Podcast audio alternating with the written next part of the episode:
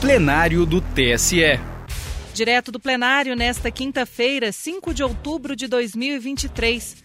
O plenário do Tribunal Superior Eleitoral acompanhou o entendimento do relator, ministro Benedito Gonçalves, e reconheceu fraude à cota de gênero praticada pelo Partido Democrático Trabalhista ao lançar candidaturas femininas fictícias nas eleições para vereador em 2020, no município de Baião, no Pará. Ouça o julgamento chama a julgamento de relatoria do ministro Benedito Gonçalves, agravo em recurso especial eleitoral 0600-004, Baião, Pará. Trata-se de agravo interposto contra a decisão que negou segmento ao recurso especial e manteve o acórdão regional que julgou improcedente a ação de impugnação de mandato eletivo ajuizada por suposta fraude à cota de gênero nas eleições de 2020. É, não haverá sustentação oral por ausência de previsão regimental.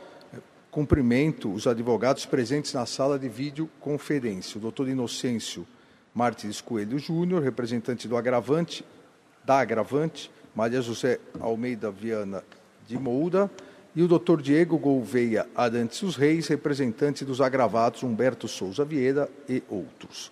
Passo a palavra ao eminente relator. Obrigado, presidente. Renovando mais uma vez a ação a esse tribunal, comentando também os advogados que estão acompanhando, doutor Inocente Martins Coelho Júnior, doutor Diego Gouveia Arante, como na pregoado já contextualizado o que estão a julgar aqui nessa AIME, é, fraude à cota de gênero, voto disponibilizado. É, vou extrair da emenda o, o que o acordo recorrido analisou. É, no caso, a somatória dos elementos contidos no acordo da COR permite concluir que quatro das candidaturas femininas tiveram como único fim de burlar a regra do artigo 10, parágrafo 3 da Lei 9.504. Haja visto os seguintes fatores. Três candidatas com votação zerada, ou seja, nem sequer votaram em si, e obtenção de apenas um voto pela quarta candidata. B. Movimentação inexpressiva de recursos financeiros, sem nenhuma prova de, de distribuição do material de campanha adquirido a potenciais eleitores. C. Ausência de quaisquer elementos que denotem, denotem a efetiva prática de ato de campanha, a exemplo, militância, redes sociais, participação eh, eleitoral, entre outros. No caso da pretensa candidata Margarida, a Corte de Origem reconheceu que seu marido, presidente do PDT no município, e seu filho postaram propaganda de outro candidato em suas páginas do Facebook, a reforçar a completa insubsistência da candidatura. Presidente egrégio plenário, eu voto dando provimento.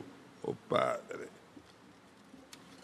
dando provimento ao para conhecer do recurso especial e dar-lhe parcial provimento para julgar procedentes em parte os pedidos formulados na AIME e, em consequência, decretar a nulidade dos votos recebidos pelo PDT no município de Baião, Pará, para o cargo de vereador nas eleições de 2020, caçar o respectivo DRAP e os diplomas dos candidatos a ele vinculados, com recálculo dos conscientes eleitoral e partidário. Desde declarar a inelegibilidade de Leandro de Oliveira Freitas, Margarida Ferreira Pina, Idaíris Dia da Silva e Caroline Lobato de Miranda, objeto do pedido do RESP, considerando se tratar de AIME, cuja procedência enseja unicamente a desconstituição do mandato eletivo. Imediata execução do acordo dependente de publicação, comunicando com urgência à Corte de Origem. É como voto. Há alguma divergência? Não.